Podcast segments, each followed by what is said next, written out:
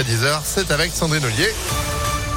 Bonjour Sandrine. Bonjour Phil, bonjour à tous. À la une, les opposants au compteur Linky n'ont pas dit leur dernier mot. Hier, plusieurs dizaines de personnes se sont rassemblées devant le siège régional d'Enedis à Lyon. Comme depuis des années, elles contestent la pose des compteurs qu'elles jugent néfastes pour la santé et pour l'écologie. Autre motif de colère selon elles, ces compteurs ont été posés de force dans les domiciles des Français. Fin février, la commission de délibération de l'énergie, une autorité indépendante, a décidé de faire payer la relève des compteurs aux usagers qui ont refusé Linky et la transmission de leur consommation. Les opposants, eux, souhaitent la levée de ce dispositif qu'ils jugent discriminatoire. Les détails avec Sandrine Larisa, membre du collectif Info Linky 5G Sud-Ouest Lyonnais. Nous constatons en fait qu'il s'agit d'un droit, d'un réel droit en fait, euh, de la possibilité de, de, refuser légalement les compteurs communicants. Donc d'un côté, on, souhaite insister sur le fait qu'il faut continuer à, à refuser les compteurs communicants, que c'est possible, que c'est euh, complètement en fait euh, légal puisque aucune, aucun texte de loi, aucune réglementation n'impose à l'usager de les accepter.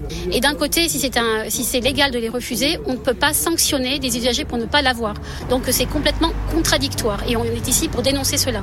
Par ailleurs, les procédures contre Enedis lancées par 2000 plaignants, dont 169 dans le Rhône, euh, euh, sont toujours en cours. Pardon. La prochaine audience d'orientation aura lieu le 30 mars au tribunal judiciaire de Saint-Étienne. Mauvaise nouvelle pour les assistants d'éducation et les AESH, ceux qui accompagnent les élèves en situation de handicap. Ils ne recevront pas leur salaire le 29 mars. 4200 personnes sont concernées dans le Rhône.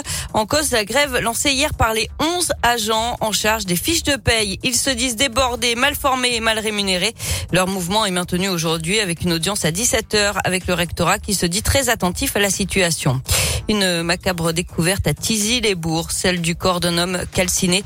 Il gisait dans une parcelle privée à une centaine de mètres de son véhicule. Selon le progrès, la piste criminelle serait écartée. En bref, 1400 retraités hier dans les rues de Lyon pour réclamer des augmentations de leur pension. Et puis un rappel, ce week-end, on change d'heure dans la nuit de samedi à dimanche. On avance d'une heure à deux heures du matin. Il sera trois heures. On passe au sport avec du basket et l'Asvel qui enchaîne après avoir battu Kaunas mercredi soir en Lituanie. Les Villeurbanais reçoivent l'Olympiakos ce soir à 20h en Euroleague et demain ils affronteront Gravelines Dunkerque en quart de finale de la Coupe de France. En rugby, retour au top 14 pour le Loup. Les Lyonnais vont à Toulouse, c'est dimanche à 21h05.